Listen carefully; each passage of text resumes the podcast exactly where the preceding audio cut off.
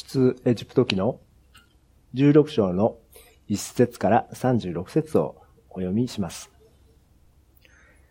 イスラエルの人々の共同体全体は、エリムを出発し、エリムと市内との間にある真のアレノに向かった。それはエジプトの国を出た年の第2の月の15日であった。アレノに入ると、イスラエルの人々の共同体全体は、モーセとアロンに向かって不平を述べ立てた。イスラエルの人々は彼らに言った。我々はエジプトの国で死の手にかかって死んだ方がましだった。あの時は肉のたくさん入った鍋の前に座り、パンを腹いっぱい食べられたのに、あなたたちは我々をこの荒れ野に連れ出し、この全回収を飢え死にさせようとしている。主はモーセに言われた。見よ、私はあなたたちのために天からパンを降らせる。民は出て行って毎日必要な分だけ集める。私は彼らが私の指示通りにするかどうかを試す。ただし6日目に家に持ち帰ったものを整えれば、毎日集まる分の2倍になっている。モーセはアロンは、モーセとアロンはすべてのイスラエルの人々に向かって言った。夕暮れにあなたたちは主があなたたちをエジプトの国から導き出されたことを知り、朝に主の栄光を見る。あなたたちが主に向かって不平を述べるのが、の主が聞かれたからだ。我々が何者なので、我々に向かって不平を述べるのか。モーセはさらに言った。主は夕暮れにあなたたちに肉を与えて食べさせ、朝にパンを与えて満腹にさせられる。主は、あなたたちに、たちが主に向かって述べた不平を聞かれたからだ。一体我々は何者なのか？あなたたちは我々に向かってではなく、実は主に向かって不平を述べているのだ。モーセがアラウンに、あなたはイスラエルの人々の共同体全体に向かって、主があなたたちの不平を聞かれたから、主の前に集まれと命じなさい。というと、アロンはイスラエルの人々の共同体全体にそのことを命じた。彼らがアラノの方を見ると、見よ、主の栄光が雲の中に現れた。主はモーセに仰せになった。私はイスラエルの人々の不平を聞いた。彼らに伝えるがよい。あなたたちは夕暮れには肉を食べ、朝にはパンを食べて満腹する。あなたたちは、こうして私があなたたちの神、主であることを知るようになる、と。夕暮れになると、うずらが飛んできて、宿営を覆い、朝には宿営の周りに、露が降りた。この降りた露が蒸発すると、見よ、荒れの地表を覆って薄く、薄くて壊れやすいものが、大地の霜のように薄く残っていた。イスラエルの人々はそれを見て、これは一体何だろう？と口々に言った。彼らは、それが何であるか知らなかったからである。モーセは彼らに言った。これこそ主があなたたちに食物として与えられたパンである。主が命じられたことは次のことである。あなたたちはそれぞれ必要な分、つまり一人当たり一オメルを集めよ。それぞれ自分の天幕にいる家族の数に応じて取るがよい。イスラエルの人々はその通りにした。ある者は多く集め、ある者は少なく集めた。しかし、オメルマスで測ってみると、多くの多く集めたものも余ることはなく、少なく集めたものにも足りないことが、足りないことなく、それぞれが必要な分を集めた。モーセは彼らに、誰もそれを翌朝まで残してはおいてはならないと言ったが、彼らはモーセに聞き従わず、何人かはその一部を翌朝まで残しておいた。虫がついて臭くなったので、モーセは彼らに向かって怒った。そこで彼らは朝ごとにそれぞれ必要な分を集めた。日が高くなるとそれは溶けてしまった。6日目になると彼らは2倍の量、1人当たり2オメルのパンを集めた。共同体の代表者がは皆でモーセのもとに来て、そのことを報告した。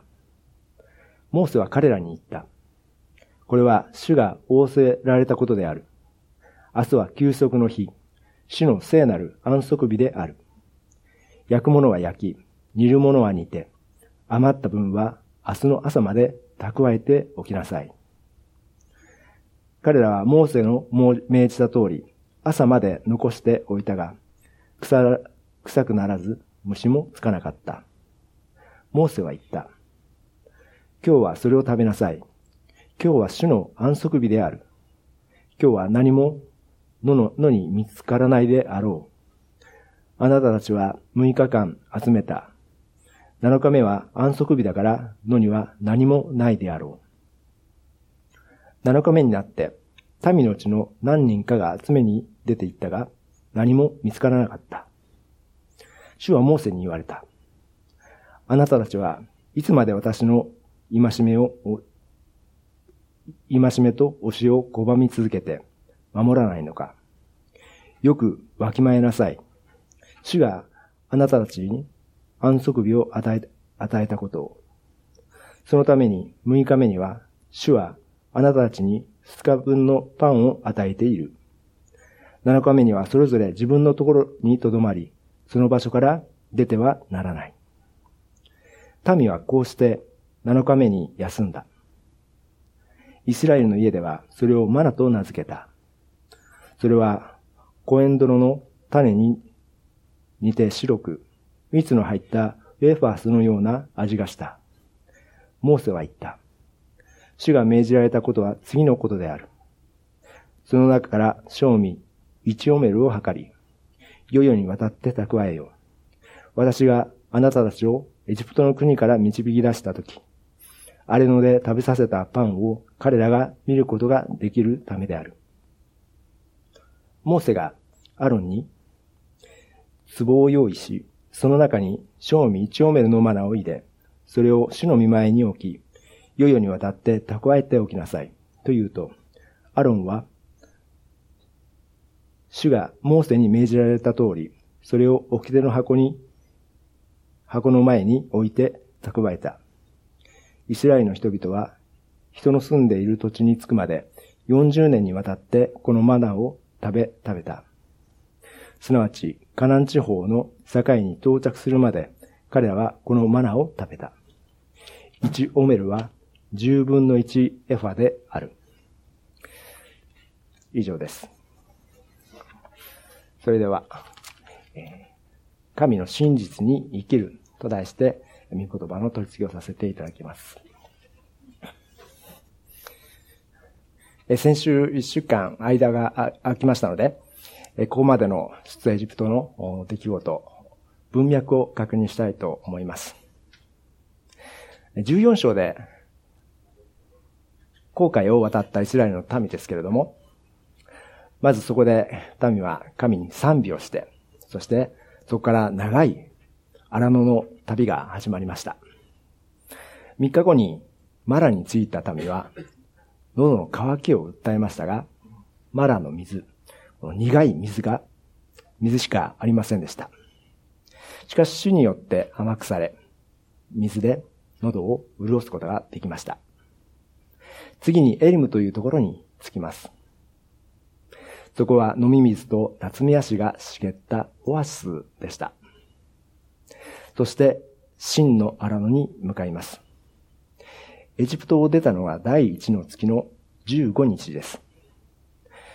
エリムという荒野の中のオアシスを出たのは第2の月の15日ですから、エジプトを出て、ここで1ヶ月が経とうとしている時期でした。エジプトでの手持ちの食料もそろそろ尽きてくる時期になりました。このマラでは水を求めましたが、今度は空腹が襲ってきました。荒野でに出て最初の試練は、上と乾きです。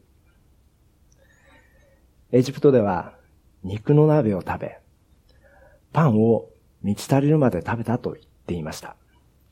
しかし、これは本当のことではありません。彼らは奴隷生活があまりにも辛かったので、少し過去を美化しているようでした。昔は良かったという現実逃避の階層は、実際は叫び求めるほど重苦しい重労働が、重苦しい重労働の毎日であったわけです。それがモーセと神に従って、エジプトに、エジプトを出るようになってからはどうでしょうか？その後のイスラエルの民はどうだったでしょう？エジプトに下った銃の災いからは守られましたし、航海を渡ることができました。バロの苦い水も甘くなりました。エリムというオアシスで休むこともできました。たった数ヶ月を振り返っただけでも数えきれない恵みがありました。ここでは、モーセとアロンに対しての不満を述べるところが記されています。しかも、全共同体の不平という大規模な抵抗であったことがわかります。この後の7節8節で、我々は一体何者なのか私たちを何者だと思っているのかという、モーセとアロンの問いかけがあります。しかしこれは自分たちの権威を誇っているのではないんです。神に立てられたリーダーに抵抗する者は神に抵抗することだからです。このようなイスラエルの民の不従順に対しても、4節から、神は裁くことはなく、むしろ恵み深く次のように答えられました。これから毎日天からパンを降らせるから、それを一日分、その日の分だけ集めなさい。ただし6日目には2日分集めなさい。そしてそれらは人々が主の教えに従って歩むかどうかを試すためであるというんです。6日目だけはいつもの倍のパンを降らせる。その理由はまだここでは述べられていません。彼らは従順さを試すためとしています。彼らの従順さを試すためとしています。ここで大切なのは、毎日必要な分だけ集めるということです。これは私たちの日、私たちが日々、その一日一日を主に信頼して歩む訓練でもあります。人間の思いでは、一時に、一時にまとめて集めてしまって、蓄えを増やしていった方が安心だという思いがあります。皆さんの日々の糧はどのようにされてらっしゃるでしょうか？あの、私はまとめ買い派でして、一週間で一週間でしたら、この一週間分の食費でまとめ買いをして、その食材で一週間をまあ過ごすというように、できるだけしたいというふうに思思います。思っています。しかし、それはこの世的な知恵であります。私は時代小説が好きでよく、え池波正太郎とか昔の江戸時代の小説を読んだりするんですけども、江戸時代の人々はまあ、その日の糧、魚や野菜も、その日食べるものには、その日に仕入れるものでした。まあ、ま、まとめて買って、買う、保存するような技術もありませんでしたが、少し前の時代までは、日々の糧というのは、そのようにしていたと思います。それが当たり前の生活でした。これは食べ物だけではなくて、財産に関しても言えることです。マタイの福音書の19章に出てくる金持ちの青年は財産を持っていることで神の国に入るのは難しい。ラクダが針の穴を通るよりも難しいと言われました。おそらく財産を持っていること、そのものが神の国に入れないということではないと思います。しかし、極めて困難だとイエス様はしているんです。先ほど食べるものをまとめ買いすると安心だと言いました。人間は蓄えができると安心して自立した生活ができると考えます。この世の価値観からすれば自立することは大いに称賛される言葉です。気持ちの、金持ちの青年も財産を積むことができたのは神様からの祝福だというふうに思っていましたが、イエス様はそれとは反対のことを言われたので、青年はがっかりしたんです。蓄えが増えると自立できるだけではなくて、神様から離れる生活に踏み出すのが人間の弱さです。大量のものを集めて蓄えると、神様なしでも大丈夫という思いが浮かんできます。神に、神の国に入るのは極めて困難なことです。この16章で試されているのは、毎日必要な分だけその日の糧を集める。このことです。その日必要な御言葉は必要に合わせて与えられ、日ごとのパンで私たちは養われています。12節で、あなたたちは夕暮れには肉を食べ、朝にはパンを食べて満腹する。あなたたちはこうして私があなたたちの神、主であることを知るようになる。と言っています。夕方になると、うずらが飛んできて宿営を覆ったとあります。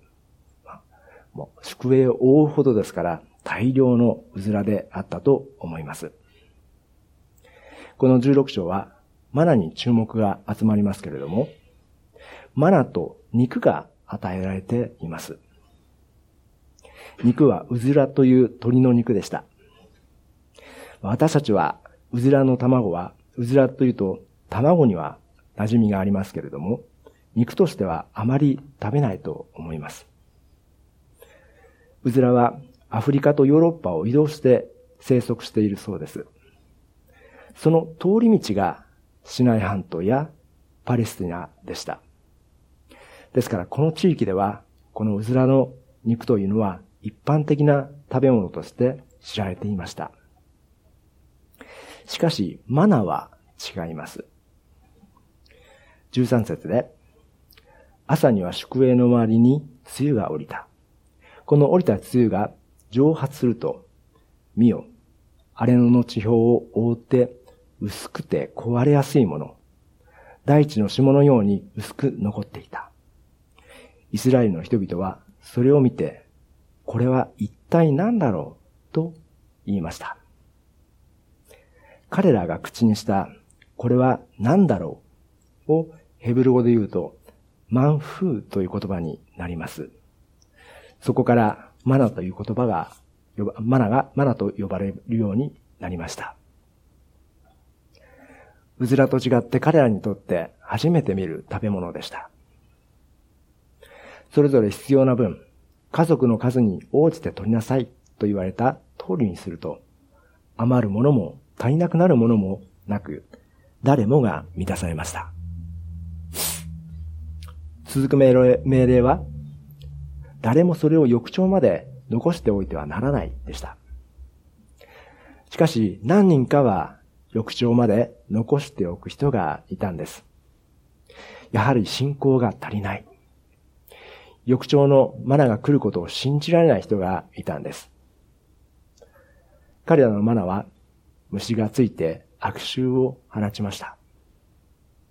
これはマナが腐りやすいという性質を持っているということではなくて、不信仰に対する罰でした。さて、6日目は他の人は違いました。6日目になると彼らは2倍の量のパンを見つけることとなります。驚いた人々はモーセにこのことを告げますと、その理由が23節に示されています。モーセは言いました。明日は休息の日、主の聖なる安息日である。焼くものは焼き、煮るものは煮て、余った分は明日の朝まで蓄えておきなさい。6日目には7日目の分も合わせて、2日分のパンを与えられます。それは7日目、7日目が休息の日、聖なる安息日であったということです。先ほど、日々の糧のところで、財産を蓄えることの難しさを話しましたけれども、財産を蓄えることの難しさは、その財産の用い方を誤ること、誤ることです。そしてそこから神様に離れていく、その心の状態です。しかしここではマナを2日分蓄えるのですけれども、その使い方は、聖なる安息日を守る目的ですから、財産も蓄えることそのものではなく、用い方を問われることが、ここでも確認できます。私たちがよく耳にする安息日は、イエス様の時代にも議論の的によくなっていました。安息日という言葉、概念が聖書に出てくるのは、このこの箇所が初めてです。よく知られている実会の安息日規定は20章なので、まだ出てきていません。イスラエルの民は初めて聞く、この安息日、シャバトンというこのヘブライ語の言葉。7日目は休息の日、聖なる安息日と聞いて、何のことだかわからなかったと思います。ただ、古代の中近東の文献や創世記にある天地創造、ノアの洪水の箇所、古代バビロニアの創造物語にも7日のサイクルで何かが起こったという記述はあるそうですが、しかし日常の生活の中で週7日のサイクルで生活していたという記録はないそうです。今日使われている1週間の名称もローマ帝国時代にの後半にできたものでした。安息日の本質的な意義に関しては、二十章の実会で述べられますが、この時は7日目はただ自分のところに留まっていなさいとするだけで、具体的な理由を説明されていません。6日目は日ごとの糧を得なさい。6日間は日ごとの糧を得なさい。1日は聖なる日にしなさい。安息日のために6日間備えをする。6たす1で7日のライフサイクルで、その中心になる日は聖なる日、安息日であるということ。ここでは実会という契約概念を教えるその前に実際的な方法を持って教えられています。これから信仰共同体であるイスラエル民族として重要となる礼拝を中心とする生活サイクルのいわば実地訓練でありました。このマナに関する命令は4節でまず、見よという言葉で命じられていますけれども、29節のよくわきまえなさいと、新共同訳でこのように訳されている言葉、ヘブル語のこのアラアーという言葉も直訳すると見なさいという命令形です。考えるよりまず見させる。学ぶより感じさせる。神様は霊なるお方ですから、霊的な感性を私たちに、私たち信仰共同体に求められています。礼拝においても、神の臨在を体の五感で受け取って、感情で表すことで、見なさいと教えられる神様に近づいていけるわけです。この7日で1週間というライフサイクルは、出エジプトの民の目を通して、今の私たちにも意味を持つようになっていきます。民はこうして7日目に休みました。マナは蜜を入れたウェハースのような味だったと書かれています。新海訳では蜜を入れたせんべいのようというふうにあったり、煮たり焼いたり、そのままでも食べられるものだったようです。このマナーの供給はいつまで続いたのでしょうか？吉明の五章には、ヨシアが40年の旅の後、カナンの地に入って、その土地の食べ物を、その土地の産物を食べ始めました。その土地の産物を食べたその日からマナはなくなったとあります。必要があるものは与えられる。必要がなくなればなくなります。これが真のあれのでの、あれのでの出来事です。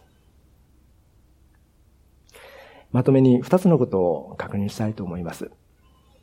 一つ目は、試みの意味です。マナと肉を与えられる。真のあれの出来事は4節にありますように。私は彼らが私の指示通りにするかどうかを試すという神の意志がありました。いわゆるテストでありました。日々のマナを蓄えてはならない。その日その日に与えられる糧を受け取りなさい。翌日に、翌日に与えられる糧を信じなさいというものです。そして、7日目は休息の安息日だから、マナを集めに行かないで、とどまっていなさい。このサイクルで生活しなさいということです。これらは命令ですけれども、すべてはイスラエルの民にとっては恵みであるはずです。しかし、恵みを感謝できなければ、恵みを恵みとして受け取ることはできません。同じものを受け取った人が二人いたとします。一人は不満を述べた。もう一人は感謝をした。さっきの一人、人は、一人は恵みはありませんけれども、もう一人には恵みの人生があります。7日目に安息の日があり、とどまっていることをどんな意味があるのかわからないと不満を述べるのか、それとも神様の教えに従って恵みとして受け取って感謝をするのか、神様は時としてその意義も分からせずに、ただ従うことをお命じになることがあります。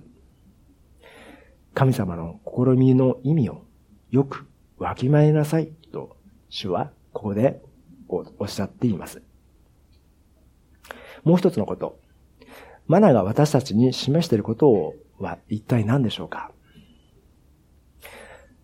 マナはイエス・キリストを象徴しています。イエス様は言われました。神のパンは天から降ってきて世に命を与えるものである。そしてそこで彼らは言いました。主よ、そのパンをいつも私たちにください。と言うと、イエス様は言われました。私が命のパンである。私の元に来る者は決して飢えることがなく、私を信じ、信じる者は決して乾くことがない。ヨハネ福音書6章の33節から35節です。私の元に来る者は決して飢えることがないと言われましたが、あれの40年でイスラエルの民は死にました。マナは霊的な世界から現実の世界に降ってきました。イエス様、イエス様も霊的な世界から現実のこの世に来られました。それがクリスマスの出来事です。イエス様の二面性がここにあります。霊的世界から現実の世界に。人であり、神であります。マナもそうですが、マナを食べていれば、人々の肉体は滅んでも、霊的な命は、命は永遠に生きることになります。これこそ私たちの信仰、神の真実に生きることです。マナはイエス・キリストと同じ完全な食べ物でした。天から与えられた完全な言葉でした。私たちは神様から与えられた完全な命を日々いただくこと。まとめ買いをしたり、自分一人で抱え込むことはせずに、日ごとに与えられる恵みに感謝して、友と分け合い、安息の手術に備えて、一週間を歩むものでいたいと思います。アドベントのこの時期、イエス様が霊的な世界から受肉されて、この世に来てくださった。その喜びを心に留めて、この一週間も歩みたいと思います。お祈りをいたします。